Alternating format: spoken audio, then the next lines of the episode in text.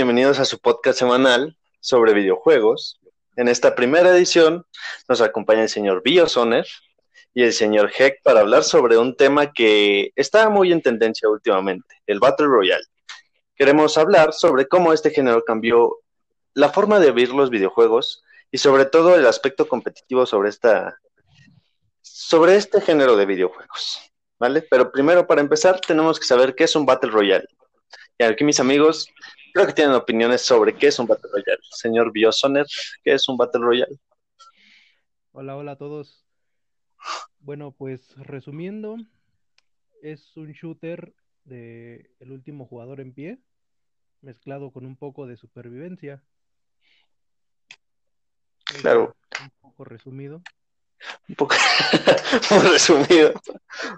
Pero en eso se basa un Battle Royale. Normalmente es un. Muy resumido.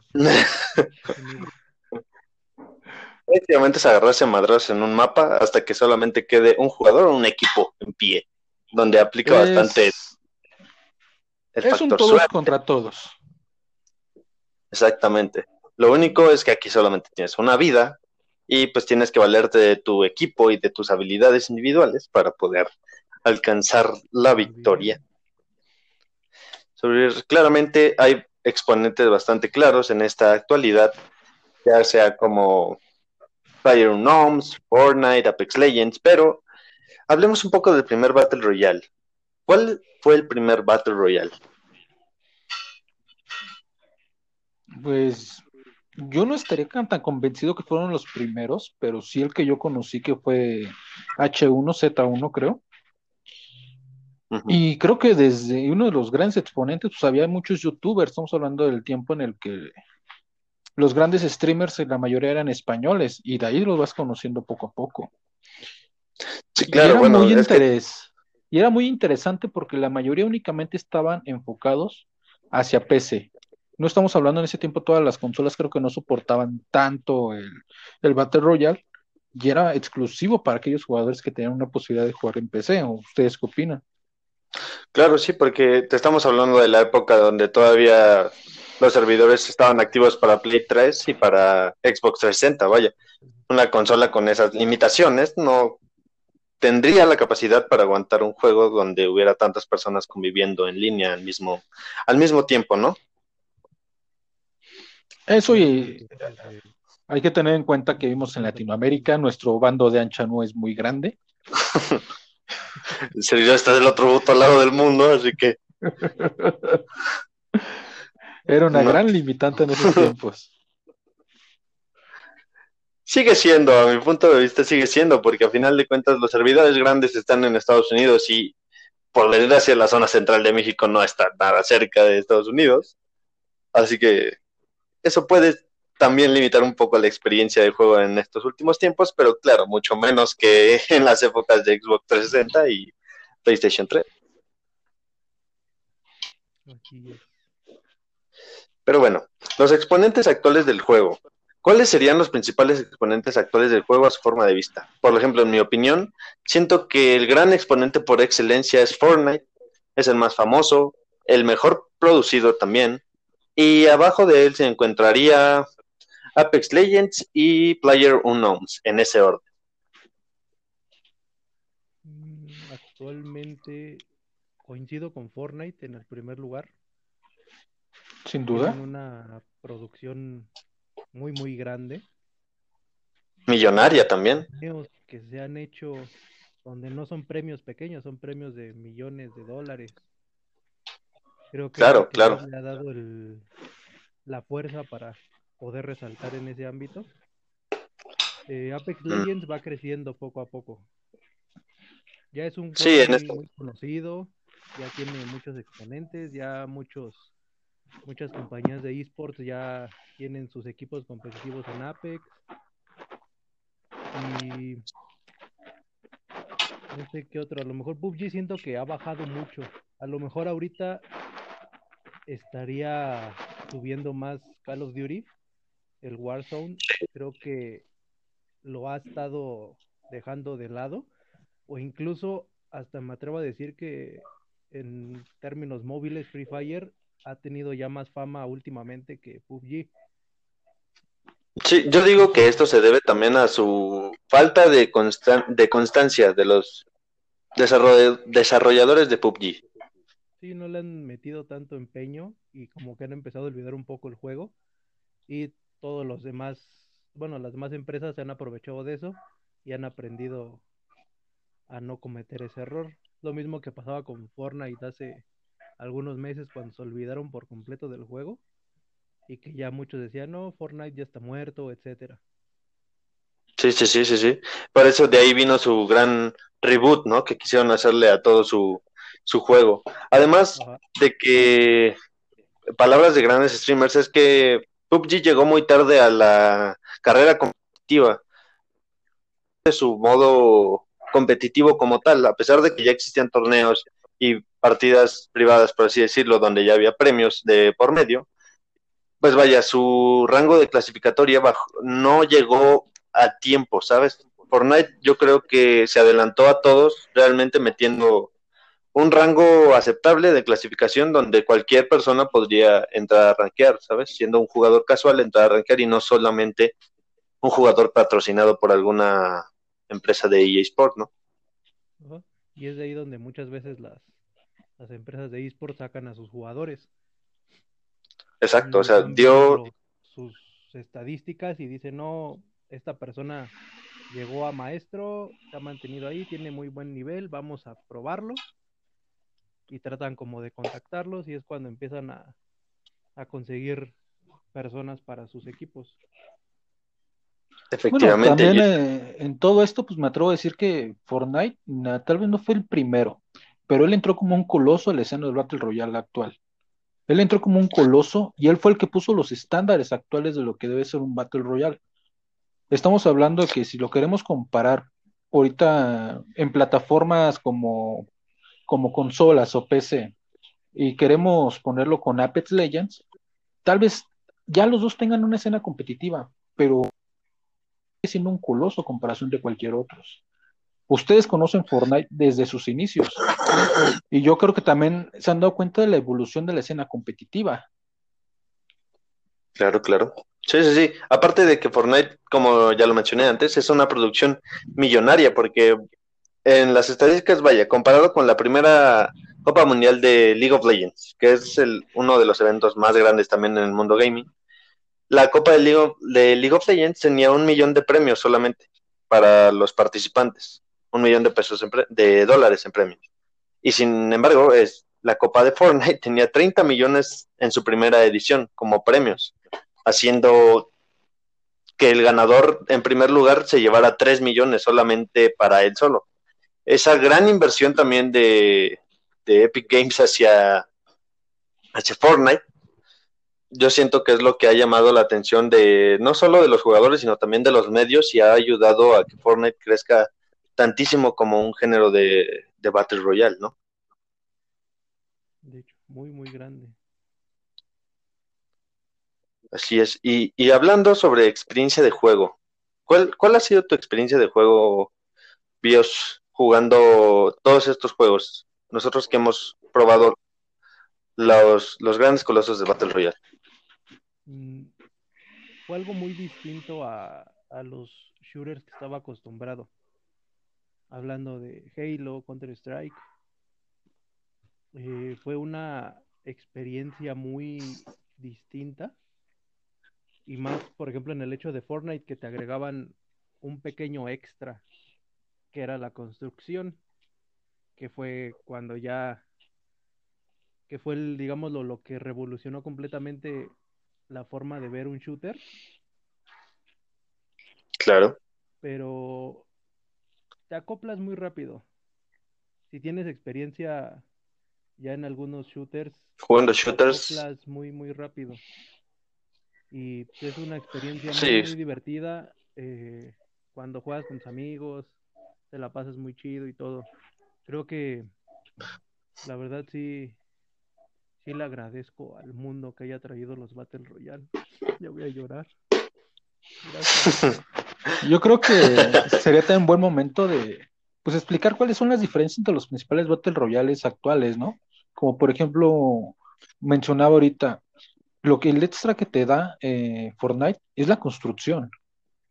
Tal vez ese es uno de los pilares principales de Fortnite. Hay muchos que me atrevo a decir que saben jugar desde abajo, pero la mayor parte del juego en Fortnite siempre va a ser en las alturas. ¿Cuál sería otra comparación con algún juego que tenga algo diferente a Fortnite? Que lo haga único, por ejemplo. Por ejemplo, en, Apex, que es otro coloso de en este momento, siento que su movilidad, su movimiento es muy atractivo, ya que pues el hecho de que puedas escalar una pared, de que puedas subirte prácticamente a cualquier superficie, y aparte del hecho de tener habilidades sin ser un juego MOBA, por así decirlo. O sea, tener habilidades dentro de un Battle Royale siempre es interesante, ¿no? Probar combinaciones entre leyendas, combinaciones de armas, poder equipar las armas con tus propios, con los accesorios con los que tú te sientas cómodo, también es algo gratificante. Así como en Warzone, que es el nuevo Battle Royale, eh, siento que la implementación de racha de bajas, la personalización de equipamiento desde el lobby, también se hace algo que llama la atención de muchos jugadores, a final de cuentas, porque se vuelve innovador, ¿no? Estás a merced de lo que encuentres en el campo, sino que tienes la posibilidad de usar las armas que tú mismo diseñaste, ¿no? A tu gusto y tu conveniencia. Siento que es como un... Cada uno le va dando un toque específico para no hacerlo tan repetitivo y tan, como dicen, tan una copia del otro. Del otro. Vaya, porque si fuéramos a hablar de copias, PUBG podría decir que todo el mundo le copió el género de Battle Royale, pero no puede ser eso. Simplemente son del mismo género, pero tienen diferencias bastante claras, ¿no? Y es lo que yo Battle Royale al éxito en, este en estos años tan competitivos dentro de ese género, ¿no? Sacar un Battle Royale ahorita es algo muy arriesgado porque te atienes a, a no triunfar debido a que existen ya muchos Battle Royale buenos, ¿no? Sí, tiene que, la empresa que va a incursionar en el Battle Royale tiene que ponerle un toque que sea muy llamativo para los jugadores. El caso que dices un toque único, ¿no? Eh, tal vez combinó sus las características que tenían sus otros juegos online, se las implementó al Battle Royale, pero agregando algunas diferencias o alguna característica extra. Igual el hecho de Apex Legends, todos tienen la misma esencia, solo que en este caso las habilidades de cada personaje eh, hacen que tu experiencia sea más gratificante y la movilidad es muy, muy buena. Sí, claro, sea, sea distinto, ¿no? Sea algo... Cada uno le va dando como un, pequeño distintivo a su Battle Royale, que es lo que ha hecho que, que funcionen. Efectivamente, o sea, que no te sientas jugando un Fortnite 2.0, un PUB 2.0. Así es. Como el Creative Destruction. Efectivamente. El Fortnite 2.0. Efectivamente, 2.0, vaya. para los móviles nada más, ¿no? También está para Sí, ya lo sacaron para Ah, se están metiéndole lana a su, a su proyecto, pero bueno, no acusaremos a nadie de plagio aquí. Pero por el momento desconocemos y no Pero digamos que se parecen mucho, se parecen mucho. Son muy similares. Y sí, yo creo que gran, gran parte de la diferencia entre esos tres Battle Royale que estamos mencionando, la primera, por ejemplo, en Fortnite y Apex puedes manejar escudo y puedes manejar vida como tal. Y en todo el campo siempre vas a encontrar cómo, eh, cómo regenerar salud, cómo regenerar escudo. Y es, digamos que ahí viene también una parte muy, muy distintiva. En Apex también te genera escudo, pero tienes diferencias de escudos. Más protección, menos protección, mientras que en Fortnite el escudo total es uno solo. Sí, sí, sí. Sin embargo, la escala de daño de las armas sí es diferente. Que ahí te tienes que cuidar mucho. Claro. Lo que te da Apex es una confianza al tener un buen escudo de poder meterte al trip party si quieres o rushar en cualquier momento. Sí, claro, claro. Y otra gran diferencia del Warzone es que ese Warzone no te pide regenerar salud como tal, únicamente el escudo, que son las placas que te dan. Tú sabes que si sí, sobrevives a unos disparos o si te rompan las placas, no tienes que preocuparte por regenerar. Únicamente quedas escondido unos segundos, regeneras la salud y listo, puedes seguir peleando. Pero también, eh, digamos que la capacidad de protección es limitada. Sí, sí, aparte en Warzone, las armas, el daño de las armas siento, para mi gusto está disparado. Siento que las armas hacen muchísimo daño en Warzone. Entonces, también siento que es una, una ventaja que te puedas curar ah, con el paso del tiempo, porque imagínate, las armas hacen un buen de daño y todavía me tengo que procurar, eh, preocupar por curarme cada cinco segundos, pues no, mano, como que algo no me cuadra, ¿sabes? Un snipazo, vas para abajo y ya no te No. curas. y ya no regresas jamás, ¿o ¿no? Aparte de eso de Warzone, la segunda oportunidad que te dan en el, en el Gulag también se me hace una buena forma de regresar, porque así sientes que regresaste porque te lo mereces, ¿sabes? Porque mereces regresar y no solamente porque tu equipo pudo revivirte, ¿sabes? O sea, siento que también te pega un poco en el ego ese, ese punto de decir, pues es que yo pude haber regresado si no hubiera sido tan imbécil a la hora de echarme el uno contra uno, así que pues ni modo. Y no sé si les ha pasado, el momento que llegas al Gulag y en tu momento de pelea no te toca ningún arma, tienes que ir a puño, entonces dices, el primero que pegue es el que gana. Hablo por ahí- experiencia propia. Pero ya por lo menos, ¿no? Ya cuando ves a uno de tus compañeros vivos dices, bueno, alguno revivirá. Exacto, bueno, sí se puede, ¿no? Pero bueno, ahora hablando específicamente del mundo competitivo, eh, su experiencia de ustedes al jugar una partida competitiva, ¿sí cambia demasiado al jugar una partida casual? Sí, muchísimo. Sí, El... Hace mucho Se nota, ¿no? Recién implementó Fortnite. Todo... Antes era muy, muy famoso las partidas scrims en Fortnite, ¿no?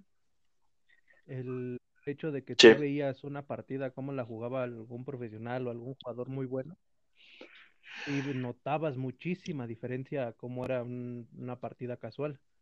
Y cuando tú te implementas Claro. al mundo competitivo, en este caso en, en los rankeds de Fortnite, al principio tal vez no lo notes mucho, no notes mucha diferencia, dirás, ah, es igual, pero como vas subiendo de nivel, te vas dando cuenta que o no tienes un nivel suficiente o que hay muchos jugadores que son muy, ¿cómo decirlo? o tienen 20 dedos en las manos. güey. Pues, pues sí, exacto, güey, porque luego, toca, aunque te toque uno de esos, ya, ya te das cuenta que no, no, no, no, no das el ancho para poder para seguir jugando en esa liga, ¿no? tienes que ponerte a Sí, practicar. Entonces, sí es muy distinta Mira, en competitiva te vas a encontrar dos la personas, rata la rata constructora o el tryhard. que realmente siento que, hablando específicamente de Fortnite, bueno. En realidad de cualquier Battle Royale, siento que cuando estás, está en juego algún premio monetario, siento que a ti te va a valer matar a la gente, tú solamente quieres sobrevivir, ¿sabes? Cuanto más arriba quedes en el puesto, el juego se mueve, se vuelve más de supervivencia que de que un shooter como tal, es, parece un thriller, algo de horror, porque al encontrarte a alguien, sabes que o estás muerto o tienes problemas serios. Claro, sí, a menos que seas un jugador muy bueno o te la sude todo, ¿no? Que tengas mucha confianza en Oh, ti. sí, porque eso también es otro tema que un casual, una casual no puedes estar jugando muy, muy agresivo. Aún así seas el mejor del mundo, debes de pensar y saber cuándo atacar y cuándo no. Porque Y no falta el tryhard, ¿eh? ese sí el que le vale atacarte en cualquier momento. Claro, claro, pero cuando, cuando estamos hablando de algo ya que te van a pagar por, por eso, siento que te importa más, más que matar, te importa más el lugar en donde quedes, ¿no? Sí, Entonces, ¿ustedes opinan que deberían darle más valor a las kills que a la posición? ¿O está bien que el más valioso sea el que quede en primer lugar? no, está, está equilibrado. Porque, por ejemplo, en el, sí. En los torneos de Apex te dan un punto por kill. Entonces, en una rotación final, supongamos que queden 6, 7 escuadrones. Si tú estás bien posicionado, llegaste bien a, esa posición, a la última rotación, puedes sacar unas 3, 4 kills o incluso hasta más. Que es lo que casi sí, sí, sí.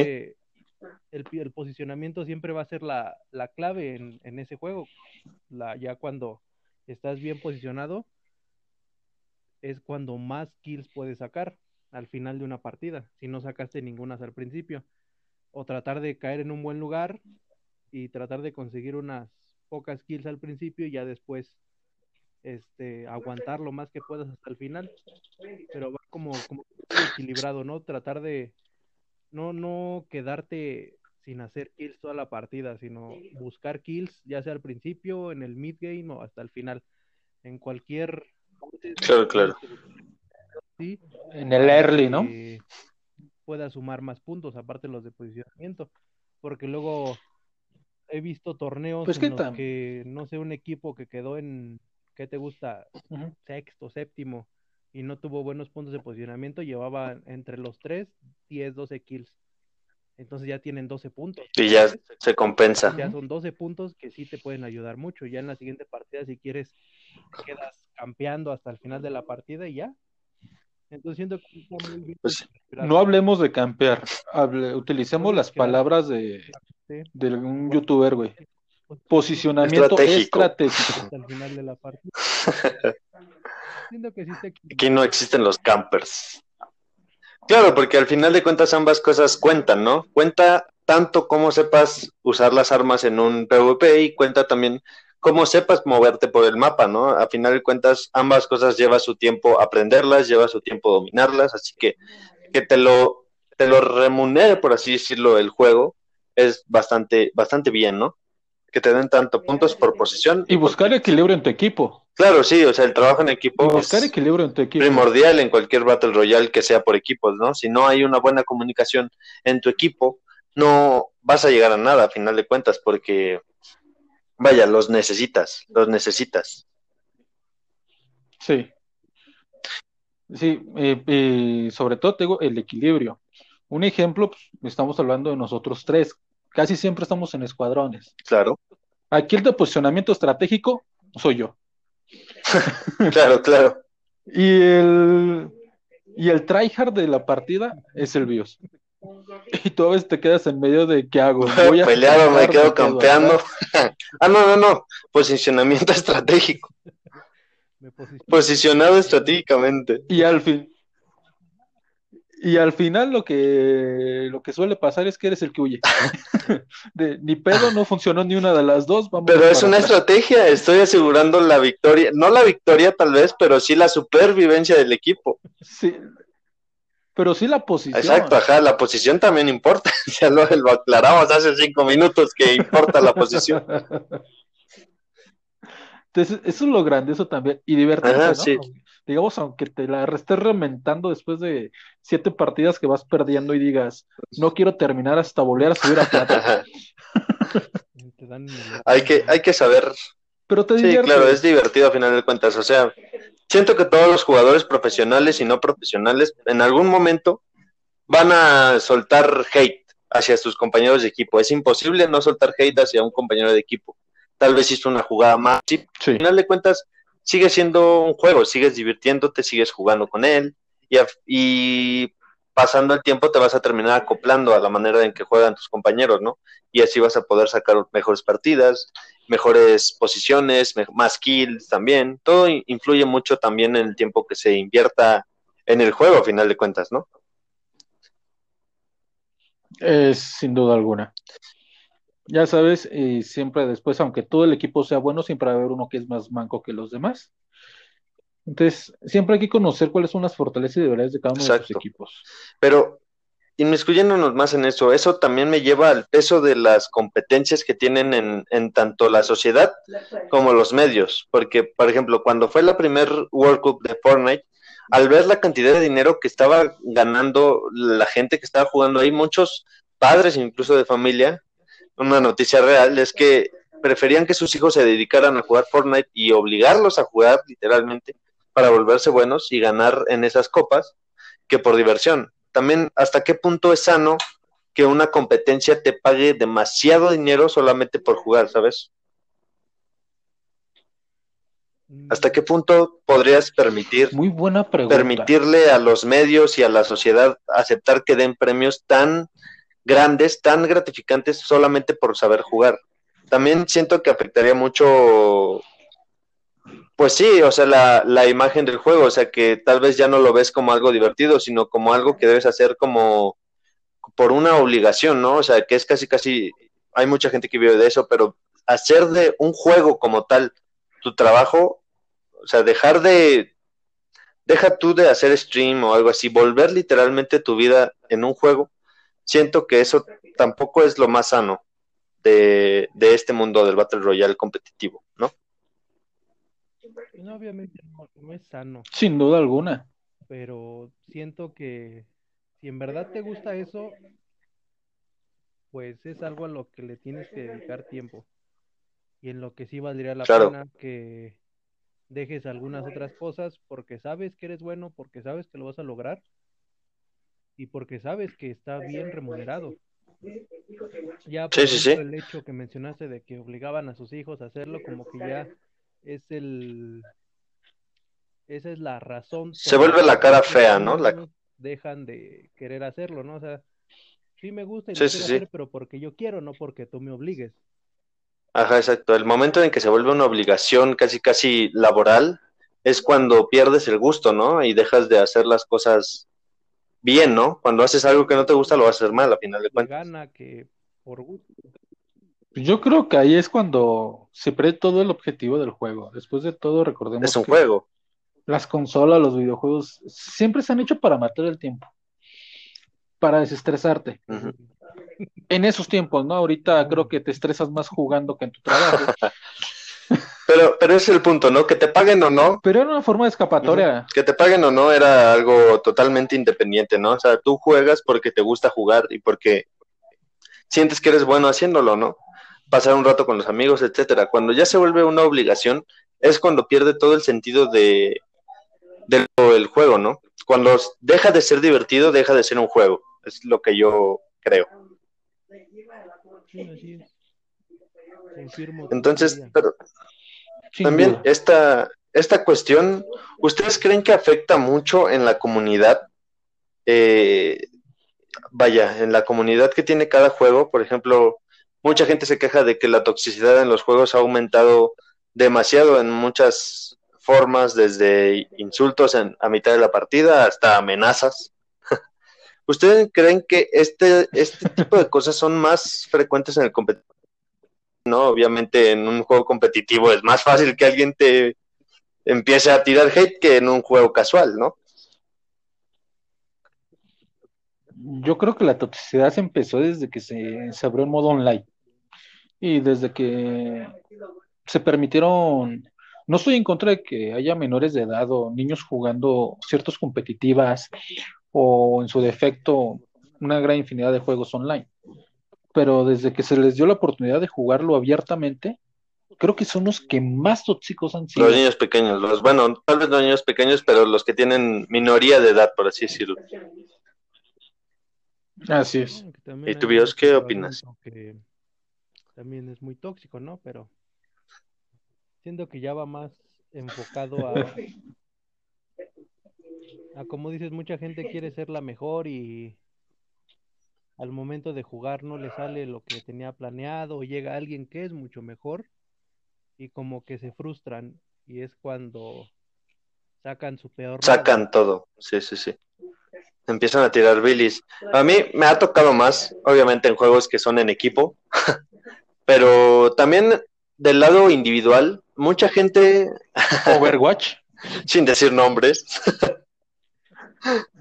mucha gente en el lado individual siento que es es muy extraño cuando tú llegas a matar a alguien que se siente muy bueno, como dices tú, tú Bios, o sea, siento que descargan toda la frustración que tienen hacia ti y ese eso ya tampoco se vuelve algo sano totalmente, también nos afecta como sociedad. Cuando el juego traspasa la pantalla, se está volviendo un problema a mi forma de, verlo, porque no, no lo están sabiendo controlar esas personas que lo juegan. El juego no tiene la culpa, obviamente, lo tienen ellos, pero mm, siento que también a veces los juegos no hacen mucho para corregir las conductas tóxicas de sus comunidades. Es que ves, por ejemplo, no sé, muchos videos de que hay en internet de personas que están haciendo directo y se enfadan porque perdieron o X o Y y terminan haciendo sus corajes y dañan sus teclados, dañan sus PCs, dañan todo lo que tienen a un lado, ¿no? Por sacar el claro, claro. haber perdido.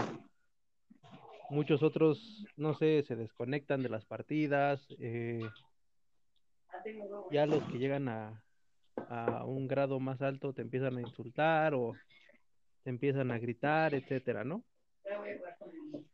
Pero creo que eso. Sí, sí, sí, sí. empieza a hacerte el creo que viene la parte buena de no saber inglés. Controlarlo. Porque eso ya es como un. Por ejemplo, no sé, te puede decir la, la empresa que creó el videojuego. Por ejemplo, ahorita que Fortnite sacó su anuncio de respetados entre todos, ¿no? Eh, sí, sí, sí. Digo, muy bueno. ¿Qué tal y alguien te dice, ah, eres un manco, que no sé qué, bla, bla, bla, ¿no? Te empieza a insultar. Va a quedar en ti, digo, pues, eh, cada quien, ¿no? Va a estar enojado. Sí, sí, sí. Ajá, si te pega, si te pega o no. Y a él, ¿no? Que le digo, ¿qué? Pues uno contra uno, no sé, ¿no? Un PvP, carnal, acá, ¿no? No sé. Ya va a quedar en, la perspectiva del, sí, ¿no? Cómo recibe ese, ese ataque. Eh, pero igual creo que ese comentario, ¿no? sí, claro, aparte es buena de como tratar de dar un aviso para ver qué tan qué tanto se reduce la toxicidad en en Fortnite. En sus juegos, ¿no? Sí, claro, tú como empresa desarrolladora también debe ser muy difícil controlar la toxicidad, ¿no? A final de cuentas, muchas veces ni siquiera lo hacen por el mismo juego, ¿no? Lo hacen por otras plataformas, etcétera. Aunque haya surgido del juego, es muy difícil controlar por qué otra plataforma te pueden llegar a insultar o a hacer el juego menos grato, ¿no? Aparte, hay muchas anécdotas, no solo de nosotros, sino de muchas personas que han recibido insultos por el más mínimo error. Estas personas también súper perfeccionistas en un juego que no pueden permitirse ni siquiera la idea de la derrota en el juego, ¿no? Ese tipo de personas que lo convierten totalmente en algo deportivo, por así decirlo, ¿no? Un deporte totalmente sin ver que tal vez no es, tal vez solo puede jugar un rato, que es alguien que tiene otras obligaciones, se está distrayendo, etcétera. Hacer ese rato de, de esparcimiento, algo que te genera un mal sabor de boca, también siento que es algo que como comunidad hacemos muy mal, ¿no? Insultar a alguien más y, agarrarnos de ahí, ¿no? Empezar a, a, maltratar a nuestros compañeros de juego. Así es. Pero digo, quién sabe si eso pueda Chimón. detenerse. Tal vez sí, ¿no? Pero siento que es muy complicado que suceda. Pues sí, todo es complicado cuando es en masas, ¿no? Cuando haces algo tan masivo, se te va de las manos a final de cuentas. Es imposible tener un control de calidad tan estricto que prohíbas la toxicidad, porque como digo, no, no sabes de dónde va a llegar, ¿no? No sabes a qué punto va, va a llegar tampoco esa toxicidad. Claro, si es algo que sobrepasa los límites, claro que te vas a dar cuenta, ¿no? Pero hay muchas cosas que pasan por debajo del agua y pues jamás te vas a dar cuenta, ¿no? Bueno, para, para cerrar este capítulo. ¿no? Díganme. Sí, exacto, exacto. Pero bueno, para cerrar, ¿cuál ha sido o cuál es su mejor experiencia que han vivido en un Battle Royale? ¿Cuál es el que más les ha gustado? ¿Por qué? ¿Cuál recomendarían? Mi mayor experiencia, no sé, fue la, la satisfacción que tuve la primera vez que gané una partida de Fortnite, ¿sabes? Porque era un, un momento en el que apenas acababa de entrar en ese mundo y no saber jugar muy bien y de repente como que ganar una partida te sientes, no sé, como satisfecho y, y te sientes muy bien. Es una sensación gratificante. Que, está dando frutos, ¿no? Tu, tu entrenamiento.